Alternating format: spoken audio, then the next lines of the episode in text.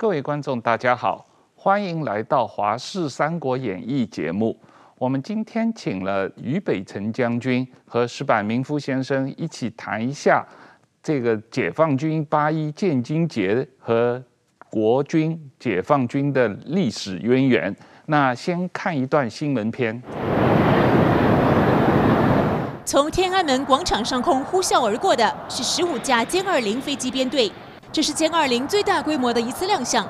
而七月一号这天，天安门广场上的第一还不止这个，大约七万人聚集在广场上参加中国共产党百年党庆，这也是中共第一次在天安门广场开党庆大会。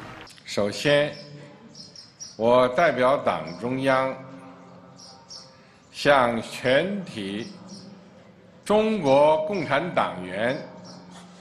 致以节日的热烈祝贺。身为党主席兼党总书记的习近平，在天安门城楼上穿着灰色的毛泽东装，他的下方是同样穿着灰色毛装的巨幅毛泽东画像。习近平还高举右手，模仿毛泽东的招牌动作，仿佛刻意在营造一种有朝一日毛习将会并列的氛围。伟大、光荣、正确的中国共产党万岁！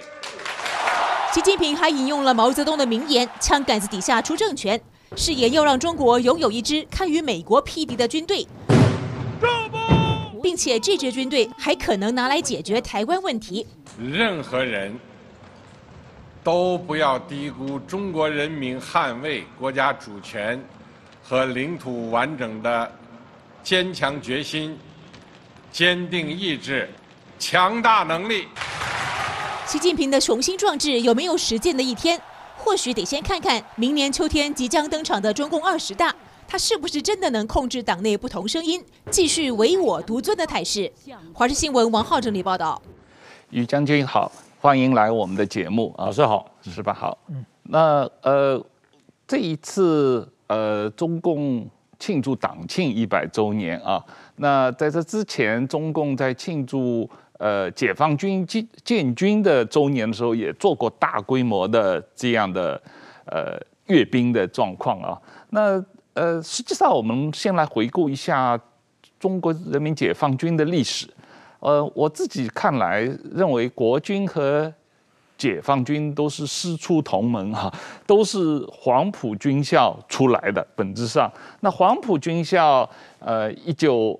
二三年，一九二四年那个时候创立，完全是由苏联共产党、共产国际来出钱、出枪、出人所创办的这样一个俄罗斯式的军事学校嘛啊。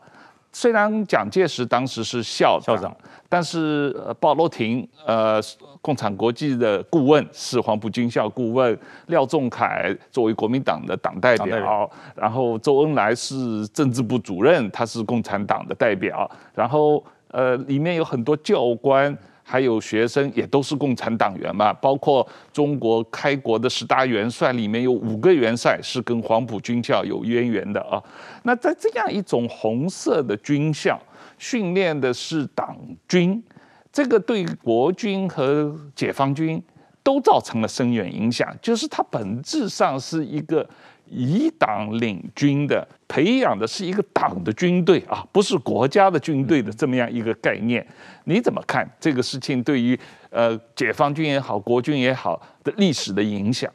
是在一九二四年的时候，国父这个孙中山先生哈，在黄埔的这个创立了这个黄埔军校。那当时其实他有一个很很非常有名的一句话，他讲，他说长久以来只有中国国民党员的奋斗，没有。中国革命军的奋斗，所以必须要拥有一支属于中国国民党自己的军队，才可以在这个未来这个国家的建设啊，或是国家安全的捍卫上，可以能够发挥这个整个党军的力量。所以当时其实这个孙中山先生他要创立黄埔军校的时候，当然是经经过了中国国民党内部的一个意见的整合，这是同意，因为大家经过了很多的很多的这个这个国内的一些戡乱啊，一些动乱，他觉得没有一支军队。永远都是打游击的方式，或者要靠外人的资助，他没有办法成为这个国家这个整个力量的主导权。所以在一九二四年的六月十六号，成立了当时不叫做中华民国的黄埔军校，它是叫做中国革命党的陆军军官学校。所以当时这个整个就是一个国民党的学校。那他为了要营造国内的大团结，所以包含了中国共产党，他也接受。他也不排斥，他就是联合世界上平等和平待我之民族嘛，我都接受，就是能够希望营造一个中华民族的一个大和谐的一个方式，来成为这个国内的大团结。所以，包含周恩来，他接了政治部的主任。那其实一个学校在那个年代，其实政治部主任并没有像校长的地位那么鲜明。那整个黄埔军校的主导权还是在蒋中正的手上。所以很多人都是以他为校长，校长的唯命是从，包含了以后的不管是任何的战役啊，这个对日抗战，尤其最有名是对日抗战的时候，都是以校长自居，就是我是你们的校长，你就是我的子弟兵，就是带出了一股所谓的国民党的子弟兵的概念。那但是这个事情呢，在在这个抗战时期产生了很微妙的变化。就是整个不再是中国国民党的军队，它变成中华民国的陆军官校，它已经改名了。事实上，黄埔军校在黄埔的时间也并不长，两年后它就迁就迁到南京去了。所以说这一些整个军校的转变，但是在于这个早期这些从军校这些学员的的脑海里面，他仍然认为这是一个党校。那这个事情其实对国共两党都产生了相当严重的影响，就是我的军人到底是要效忠党，还是要效忠国。那在一九二四年那个时候，国并没有那么鲜明，党的这个旗帜跟党的这个号召力是超过国的。所以我说这是时代的改变，时代的调整，毕竟也产生了很多对于国家的认同。那早期的时候是党的认同超过国家认同，因为那时候国没有那么大嘛，而且国的那个自信心凝聚力也没有那么强。所以未来哈，呃，调整了，这方向是对的。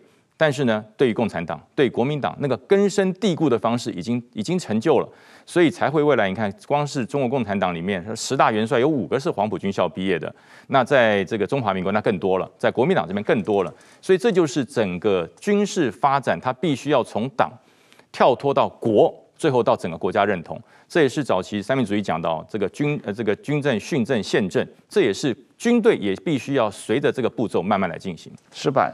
呃，您在前几年写过一本《人民解放军真相》的书嘛？啊，这里面也提到了毛泽东在井冈山的时候，组织这个党指挥枪的整个工作啊。毛泽东是迷信枪杆子里面出政权，但是他又是最早在。军队里面派驻所谓政委，建立党支部啊，到一直建立到连的层级。那所以就是他整个控制是以党来控制这支军队的啊，这个就是解放军的呃，最早是中国工农红军，他的整个出身呢。对，所以我觉得确实是，其实其实国民党啊，他也企图控制军队，但是不如共产党下的手那么狠，那么就是完全像血管一样，把自己的党组织密布在军队里边，这样的话就完全可以操控军队。所以说，在中国人民解放军在历史上从来没有说成建制的军队叛逃啊、叛变、哗变之类的过程，因为党完全控制住了。跟他比起来，国民党基本上就是说在，特别是。国共内战最后就是打完了徐蚌会战之后，整个的南中国就一片的不停的倒戈嘛。所以说很明显，国民党控制军队要比共产党呃差很多了。那其实呢，我觉得国民党和共产党啊，还是同根的，都是受到孙中山的影响呃很大的，受到苏共的影响。苏共也有这，比如说刚才我们看到那个习近平他讲话。他穿的那衣服呢？现在中国叫毛装，其实那正是从叫孙中山装嘛。对，那是孙中山发明的。他其实呢借鉴，就是说有人说是从日本的学生服借鉴的。其实呢，日本的学生服和这个中山装都是借鉴日本陆军军装的，呃呃的来的。习近平穿的那身西装好像中国的民族服装，但是你看，他从这个四个口袋是代表礼义廉耻，五个扣子。是五权宪法，然后袖子里边有三个袖扣，这是三权分立，这个不，这是三民主义啊。所以说，基本上还是孙中山那套东西，现在习近平还还在继承着。那么这个黄埔军校在广呃这个广州嘛。我过去采访过，那现在已经变成一个观光的地方了，观光景点。对，观光地方。但是我去，他他是有意展示当时蒋介石的办公桌，然后呢，有一张纸就是名单，据说他是写的说明是蒋介石当年的，然后整个那个学生的名单里边啊，有一有其实大概有三分之一左右的学生是拿笔画的，这个就是有有点注。说这全是蒋介石看的浙江籍的学生，所以说他也简，所以说呢，蒋介石确实，你看后来蒋介石周围的什么八大金刚什么很多都是浙江人嘛，他就是用用家家乡人，当时中国的这个家乡的这个概念很强的。那么换句话说，共产党的十大元十大元帅。后来那十十上将根本都没有浙江人嘛，那所以说你在等这个学校你是校长这么任人唯亲的话，当然不是浙江出身的就没有好处，没有好处，没有机会干嘛。所以说我觉得后来这个国共内战其实呢，就是说江浙集团对湘赣集团嘛，湖南和这个江西出生的一群人跟这个江苏浙江的人在在对打嘛。其实我觉得地域性还是蛮强的。然后呢，我觉得就是说。当时，呃，黄埔军很有名的一副进门对联，对联嘛，就是很有名的，叫做“升官发财，呃，莫，呃，请走别路，呃，贪生怕死，莫入此门”嘛。但是说真的，到后来这个共产党的军队，我觉得现在我觉得国民党至少台湾的国军啊，呃，在钱上还是很清廉的，但是共产党这个就完全是变成一条这个大家只想升官发财的这么这这这支军队了。就是过去我记得古中国古代有个岳飞，他讲一句话叫“文官不贪财，武将不怕死，则天下太平”嘛。然后后来有人评论，现在中共的官员是呢，叫“文官贪财不怕死”，嗯，对不对？因为抓到了死刑嘛，他宁可死刑也不怕死。然后武将怕死又贪财，所以说呢，这个真真的，我们看到习近平上台反腐，抓到那么多中将上将，都是家财万贯嘛。所以说，我觉得其实中共的军队，呃，在这一点，我觉得就是说，现在中共的军队已经变成一个贪污腐败的军队了。至少国军虽然有很很多个问题在了，但是在这方面呢，我觉得这黄埔精神还在继续了。是你这本书里面也讲了中国军队的贪腐的很多问题啊。那于将军，在一九四九年蒋介石来台湾以后啊，我我看到他的日记里面有大量的检讨。国军在内战中失败的教训啊和原因，可是他在检讨中认为最重要的一条，他实际上当时认为是没有学习毛泽东的党指挥枪，没有在。军队国军军队里面派驻政工干部，没有组织国民党的这个党支部来领导国军啊，这个造成了他的这个呃内战的失败，所以他后来就派蒋经国来领导国军的政治工作嘛，这么这么样一个重新建立这个呃政工体系在军队中。可是这个情况在一九五零年代初美。美国的军事顾问团来台湾以后，实际上蒋经国和美军的军事顾问团就发生了很大的矛盾啊。这个事情，美国军事顾问团就认为国军要推动国家化，要专业化，然后要现代化啊。那这些事情，这个呃，和这个两蒋时代的以党领军，这个呃，实际上。国军呃呃忠诚的是领袖啊，这样一种矛盾，对国军今天的台湾的国军是不是还有影响？你觉得？哇，这个转变很大。其实我大概是在民国七十二年开始进入军事的这个体系，开始念军校。那个时候了，辅导长我觉得在于单位里面的这个权力哈，不亚于连长。嗯，因为辅导长这个掌握了你的思想，嗯，你的品德。那如果在军中，你的思想品德如果被记了一个污点啊，那你后面的军人生涯大概就蒙上了阴影。嗯，你就思想不纯正，对于这个国家党不认同，所以以前我们在军中常会讲叫忠党爱国，党摆在前面，对，党摆在前面，先忠党再爱国。那当时因为在那个威权体制下面，我们所受到的一些教育就是这样。党跟国是一样的，忠于党的人必定爱国，而不忠党的就会叛国。嗯，所以当时我们的理念就是这样来的。甚至辅导长对于我们的一些书信哈，他有权去做书信的检验。嗯，就是你收到了外面寄来的信，辅导长有权给你拆开，那个不叫偷偷摸摸的，就是把你拆开，看完之后你有问题马上就约谈。这是谁写来的？为什么写这种反动思想？怎么会写这种对于国家、对于党不忠诚的思想？这个朋友是谁？你还要供出来。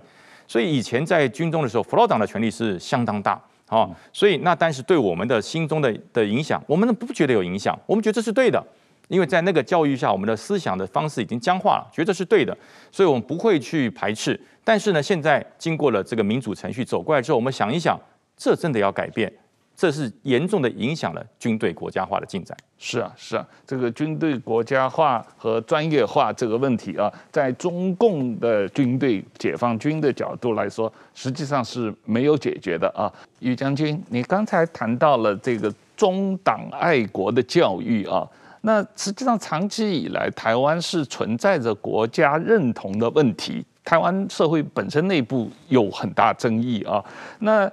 这个存一直存在的认同台湾还是认同中国的争议。那从中共的角度来讲，他一直是希望用所谓北平模式，当年傅作义的这个模式，或者近年的克里米亚模式，通过这种内部的投降的主义，让国军不战而降啊，这样可以呃统一台湾这样的一个呃目标。你认为？国军上下对于为谁而战有共识吗？国军有可能呃不战而降吗？我想这个中共的这个方式哈，不管是克里米亚还是北平模式，它原则上它是个是个成熟的做法，但是对于这个中华民国来讲不适用。为什么不适用呢？早在三十四十年前也许适用，现在到了这个民国一百一十年哈，所有军中的骨干、主要的领导的这个这个干部人物。他们几乎都是台湾出生，嗯，他们在出生地就是台湾，喝台湾水，吃台湾米，他所有的成长栽培都是台湾给他的，所以他不会再对于这个所谓所谓他们老一代的祖国有任何的幻想跟想法，因为他再强，他再好，他不是我的国家，他的武力再强大，他的资源再丰沛，他不是我的国家。就像我们看到美国、看到日本、看到很多国家发展得很好，我们会想去变成美国人、变成日本人吗？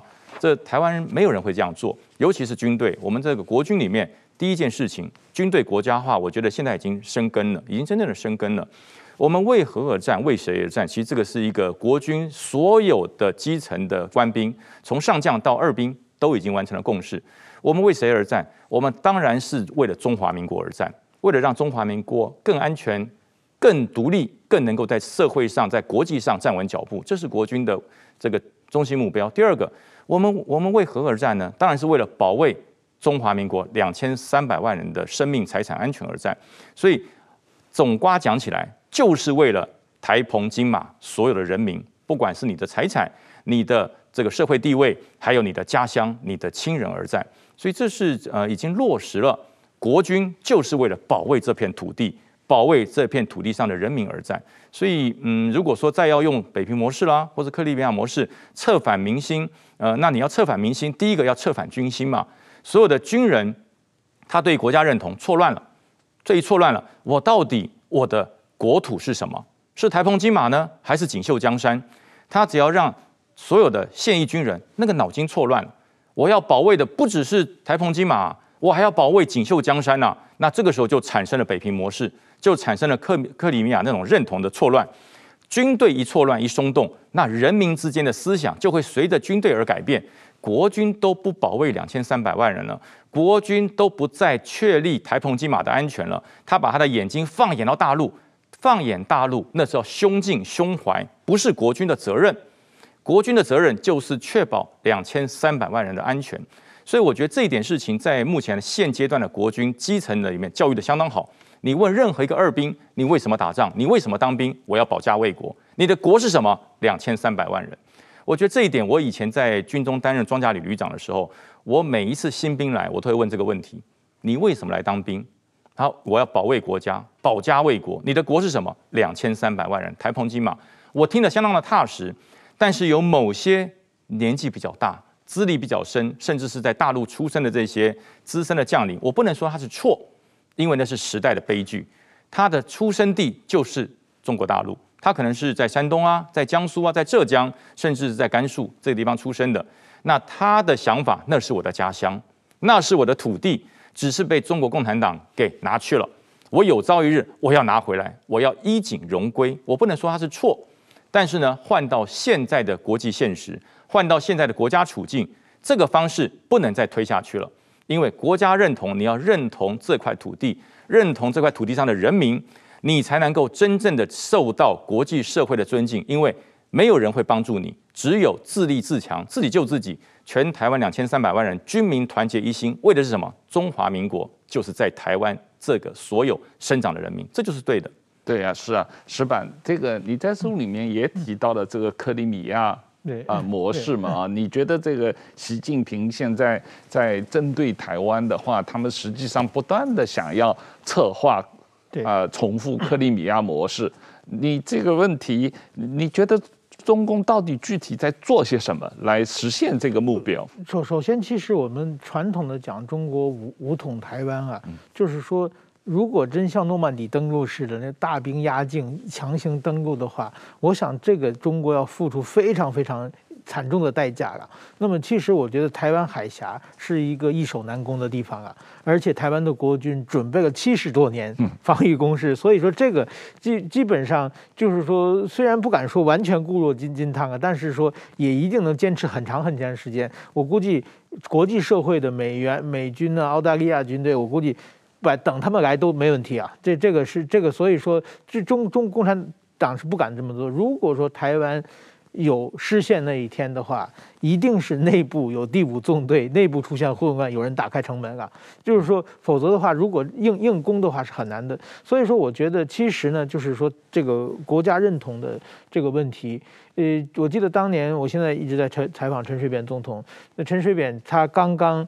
就是当总统的时候，据说有一群国军将领聚在阳明山嘛，就说我们不能支持台独分子等等，有这些言言论在嘛。就是这个当时军队等于说这些将将领们，他们还是要效忠领袖嘛，他们的思想还没有转过来。那其实我觉得台湾包括李登辉，包括陈水扁，他们对台湾最大的功劳就是把台湾的。这个国军队国家化了，这个中国还没有完成。我们看到军队国家化的最典型的失败例就是缅甸嘛，嗯，缅甸民主化已经将近十年了，那看着做得好好的，就因为军队掌握在个人手里嘛，他突然间发生政变的话，整个的民主国家化的成果就一下子付之东流，死了那么多人。所以说，我们现在看到台湾的民主化的过程之中。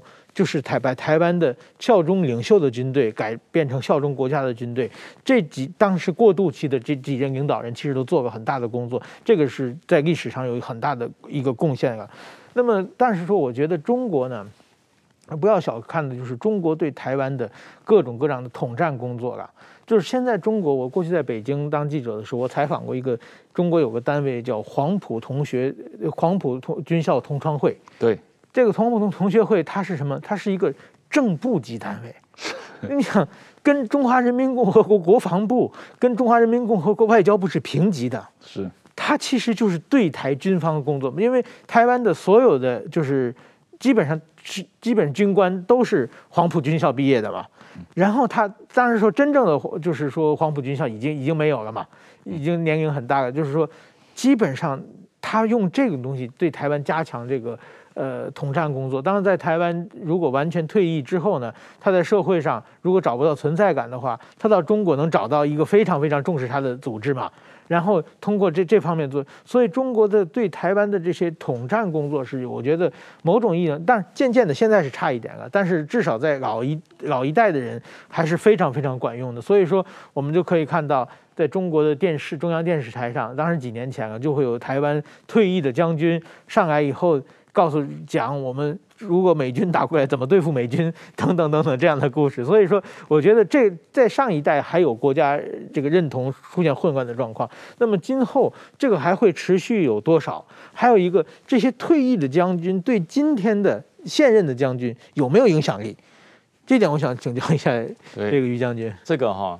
在情感上多少有一点，嗯啊，因为像我，我最近就正在做这个挣扎，嗯，就是有一些我的长官、老长官，嗯，他对于我的言论可能有点意见，就是认为说，你怎么会把眼光如豆看在这个台澎金马两千三百万人身上？我们的眼光应该是锦绣江山啊，嗯，以前我教你的这个扩大的胸襟的胸怀到哪儿去了？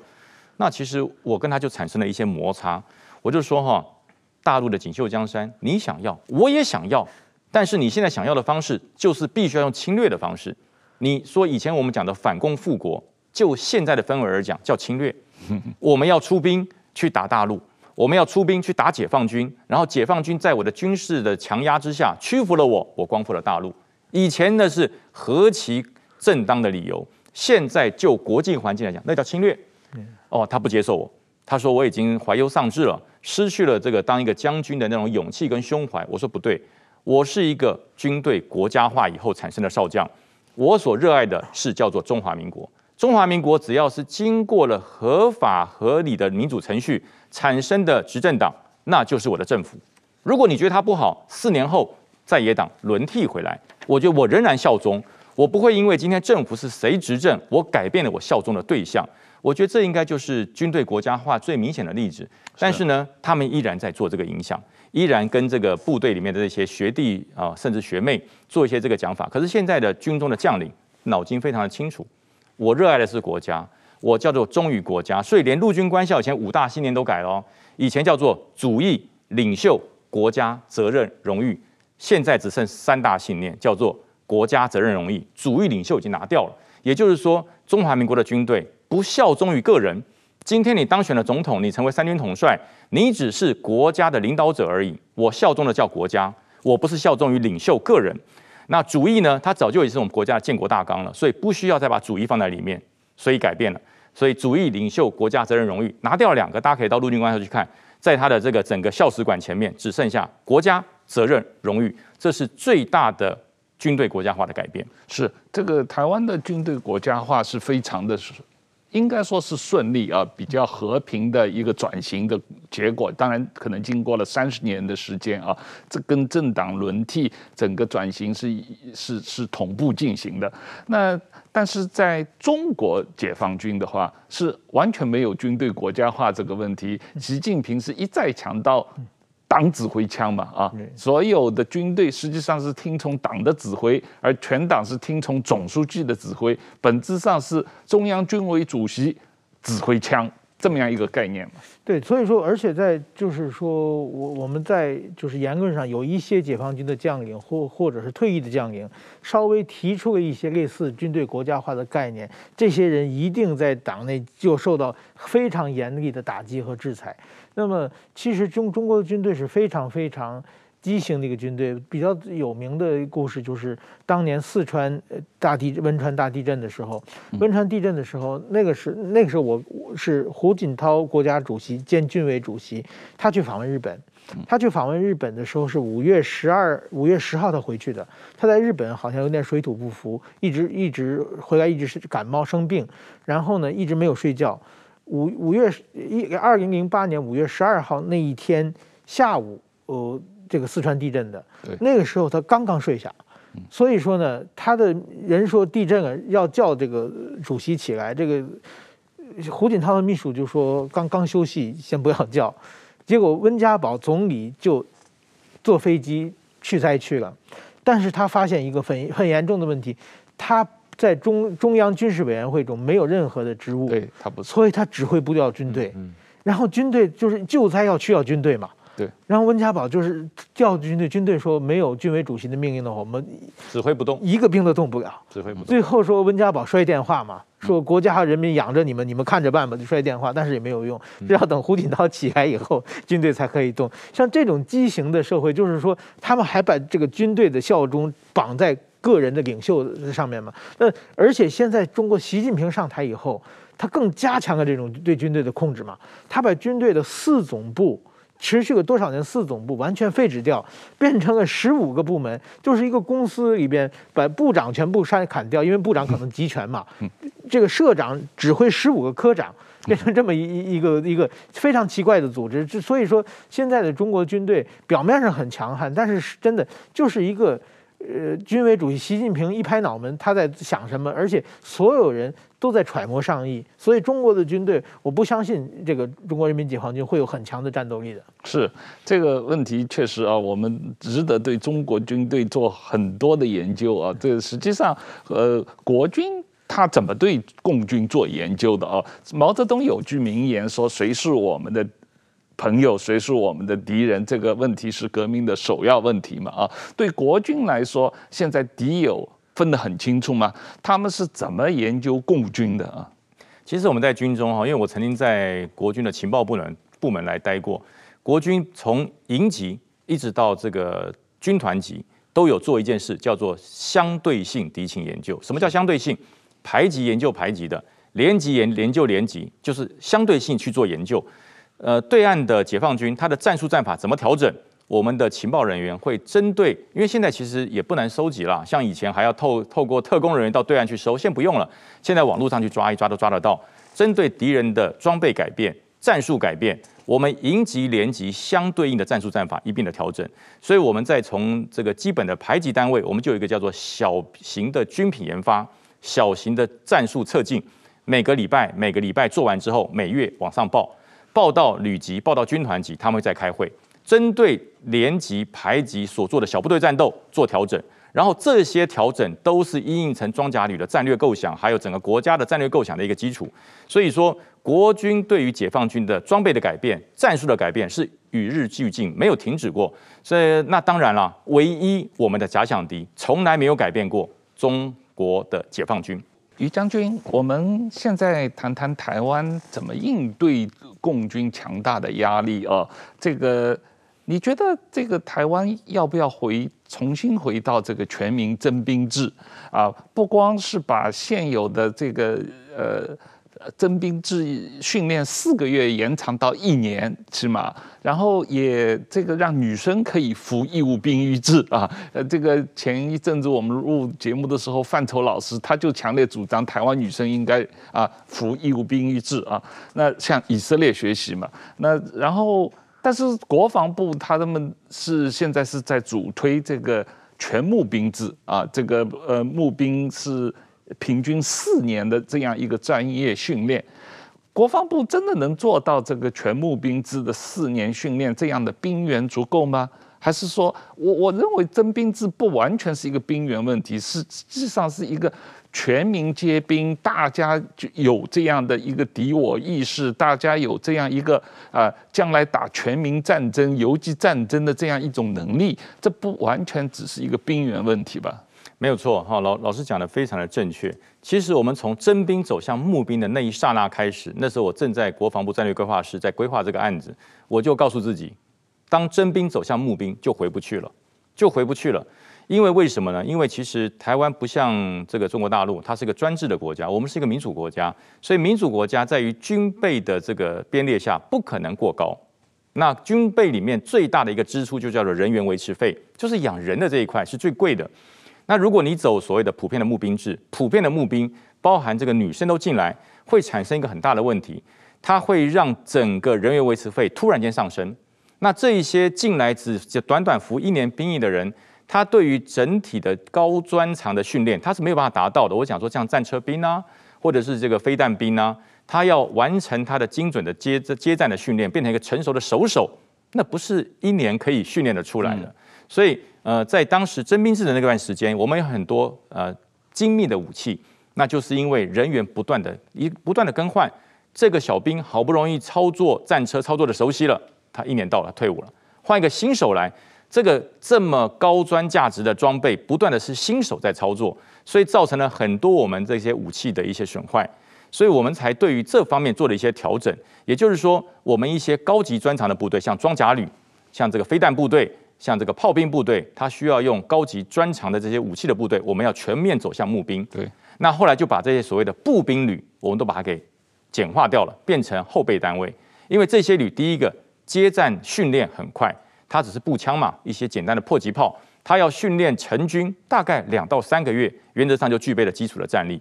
可是你装甲旅、飞弹部队，你不训练个一年，经过了完整的演习跟接战，它是无法打仗。所以说这一次走向募兵制之后，我觉得成败的关键倒不在于募兵人数募的多与少，因为兵在精而不在重。嗯，那这种什么叫重？重叫做战时用兵多，平时养兵少，这样就可以结合到台湾现在现况。我不要付出那种无底洞式的国防投资，但是我在作战的时候，真的作战的时候，我可以动员所有的后备军人。所以说，现在国防部正在积极的补强后备军人训练这一块，把从这个四年一训、八年一训，现在可变成年年训，而且训练的时间从七天可能增长到十四天，而且还可以重复受训。所以这就是要让所谓的我们的实力、我们的国防力量，其实真正的应该在民间，而不是在军队里面。那这个要达成这个方式，有两个方向要努力。第一个，人民的爱国心，我要打心眼里要保卫这个国家。只要作战起来，我如果逃跑，这个国家就就灭亡了。国家灭亡了，我的家也灭亡了。第一个要产生这种打心眼里产生的爱国心，所以我会积极的从事训练。我在从事这个所谓教育召集训练的时候，我不是去应付，我去应付个十四天，我就我就解招，我就回来了。他不是应付，我正在遂行我国民爱国的义务，而且把我的爱国的口号化成行动。那如果有这种心态，十四天，一年十四天，哎，十年下来也不得了。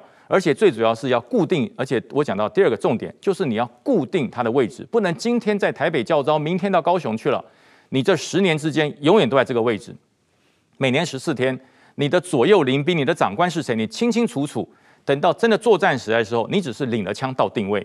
所以你在这十年来每一年的十四天的教招，你可以很明白我的任务是什么，我的敌人在哪里。我的武器要去哪里领？我的弹药不够要去哪里补给？只要把这个所谓的补给链跟所谓的爱国心连串在一起，再加上高精武器的志愿役，这个所谓的拘束跟打击充分的配合起来，我想这个募兵制未来在台湾是有讨论空间，而且是可以成功的。啊，所以你的概念就是说，一方面呃发展这个专业化的募兵制的队军队，另一方面实际上是要建立一个全民的。义务兵役的民兵后备役制度啊，那像石板这个书里面有讲到，中国是有一千万民兵啊，民兵中国的民兵是怎么训练的？跟台湾的民兵比起来，台湾似乎民兵训练的强度比中国差很多了。不，中国其实我觉得就是说，呃，怎么说？本来中国的两百万军队，但是之前最多的时时候也是多次裁军才减减下来的嘛。嗯，那其实很多的就是转到义备役嘛，包括他们的。民兵还分出很多兵种嘛？对，比较我们当时我在中国采访的时候，最关心的就叫海上民兵嘛。对，就是他们其实是用第二海军或者第三海军的身份去操纵渔船，每个每艘渔船上边船长或者副船长都有一个海上民兵的骨干，然后他们可以成群结队的，比如说去。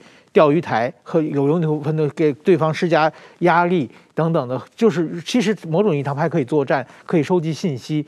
这种就是方式，我想在别的国家里边是很很难做到的了。就是说，因为它还具有一定不光是保家卫国，还具带一一些侵略性的一些一些行为，而且他们呢，就是说。还有定期的一种训练，而且他们非常重视，就是思想教育嘛，嗯嗯，就是让他们就是说爱国，就看电影啊，做很多，而且他这个网是铺的很很多的。按理说，中国的十四亿人口，他的军队两百万人口是是很少的嘛，它其实它有非常庞大的这种。就是说，全民皆兵的概念是很强。当然说，随着呃时代的变化和这种各种大家想法的变化，中国的现在的民兵或者海上民兵有多强的战斗力，这是也是很难说的。但是我我想，就是很多其实日本也很害怕的，就是说，日本和中国就是比如说这个钓鱼台嘛，日本叫尖阁诸岛。如果说上来是军队，这个好好处理嘛。如果上来的是装成渔民的海上民兵的话，日本到底这是该如何对应？很很日本日本的警察力量，如果去呃就是抓捕他们的话，可能警察力量的军事能力比他们还弱嘛。所以所以说这个是我觉得也是日本一个很烦恼的。一一个事情啊，那么我想台湾今后也应该要小心小心这一点嘛。对，实际上你刚才讲到中国的正规军有两百万，嗯，还有一百万武警部队，这武警部队包括海上警察，对，然后又有将近一千万民兵，对，那在海上的话，等于有海军、有海上武警、有海上民兵，对，这个它可以。戴不同的帽子，穿不同的衣服，但是目的都是来进攻你。对对，对对。但是你用什么样？你是用正规的海军，还是用这个国民警备队或者民兵，或者是用警察来对付这些人？实际上蛮困难的，很非常困难。日日本只有海上保安厅，海上保安厅其实是警察嘛。对。那所以说，现在日本的就中国新通过的海警法嘛，海警法它那个变成第二海军嘛，它那个武器船要比日本的船大两倍。而且那个炮口的口径要比日本粗粗很多，这些船，而且是代表国中国国家主权嘛，所以说过去以后等于说日本的海上保安厅，包括台湾的海巡署应该很困惑，说我们是当警察的，我们面对的敌人是犯罪组织嘛，犯罪者我们可以关，怎么变成国家 变成军队了？那我们怎么怎么跟他们作作战嘛？所以说，这种中国的这种现在就是军民不分，其实是中国的国家一个很大的特质。我想台湾也要注意这一点啊。于将军，我们来谈一下这个台湾的国防开支啊。这个呃，大家知道中国的国防开支实际上只是。公开的开支只是它真正的开支的一部分啊，因为它还有很大的维稳的开支。那它公开的国防开支用台币算，大概是六兆五千亿台币啊，相当于台湾的国防开支的十六倍。美国人一直主张台湾的国防开支太低啊，认为台湾的国防开支要达到台湾 GDP 的百分之三。但实际上，过去这几年，台湾的国防开支一般都在百分之二、二点一、二点二这样一个范围啊，百分之二上下。为什么台湾提高国防开支这么困难啊？当年老蒋时候的国防开支是占 GDP 百分之五十以上，当当然现在这个呃和平时期不需要这么高，但是百分之二确实少了点。我们中华民国是个民主国家，所有的预算分配必须要经过立法院全面的监督。那就是为什么这几年来我们的国防预算屡屡降低，其实也是对岸威胁的调整。当对岸的解放军对我们的威胁程度越低的时候，那我们的国防预算人民支持的一定少，所以能够编到百分百分之二是二点五，已经算不错了。但是像今年这个样子，这个共机不断的绕台，是他们所有针对性的演习不断的增加，甚至在这个环球时报各种杂志上不断的叫嚣要不放弃武力犯台。这个时候，其实人民的支持才是这个国军预算提升最大的后盾。你只要你的共击绕台的次数越多，你只要对台针对性的军演次数越强烈，那我相信人民对于国防部他所编列的预算一定会支持，因为我希望有更强的国军，我希望有更好的屏障，我希望我的安全、我的人民受到保障。这时候，只要人民支持国家的国防预算支出，那立法院要提高突破百分之三，我觉得不是难事。但是，呃，这段时间大家可以看到，国军获得了很多的新式武器装备。很多人说，那国军会不会破产啊？会不会会不会负债啊？大家真的所有的朋友同胞哈，尽管放心，国军的军事建案它是单独框列的，它不会因为今年用不完就缴回国库了，不会。我们这么多年来，我们曾经想要买到的很好的武器，不是我们不买，是买不到。对，因为这个军售武器不像我们上菜市场买菜哈，我们今天决定要买冬瓜就冬瓜，明天要买马铃薯就马铃薯，这是不是这样的？它要经过一个非常完整的评估。那美方卖我们武器，也是要针对解放军对我们威胁的评估。如果他觉得解放军对台湾的威胁没有那么高，你台湾不需要获得这么样强烈的这个自卫型的武器，他就不会卖给你。所以现在为什么可以又预又获得了哈马斯的多管火箭，又获得了暗制的鱼叉飞弹，甚至 F 十六 V，像明年准备要陆续进来的 M M one A two T 的这个重型坦克，这都是因为解放军的威胁不断的提高。美国经过了我们汉光演习所提出的评估报告，经过了他们专家学者的分析之后，确定台湾需要，所以卖给你。那这些的经费还有这些所谓的预算的支出。都在之前八年、十年之前，我们都没有买到，都累积在那边。那这一次一口气能够获得，那只是把我们之前没有买到的存款，把它给清一清，啊，能够提升国军的这个战备能力，能够阻绝解放军侵略台湾的方式，那就是全中华民国人民心中最大的希望。所以，国防预算高不高，能够增加到 GDP 多少，这要看国民的支持。只要国民。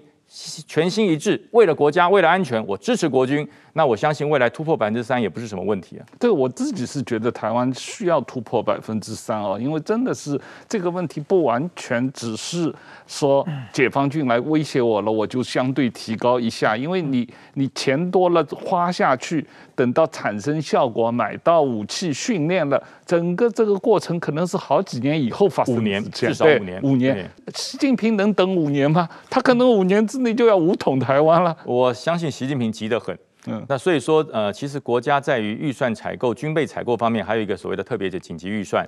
真的因应当前的状况很紧急的时候，三军统帅可以动用，那把这个紧急预算的投入可以先获得，甚至呃，国防部可以采分批付款。要即使我买了新式的武器，可能预算是个天价，那我也不用一次付清嘛，我可能分梯次分批付款。但是人员要送去美国接装训练的，可以先走。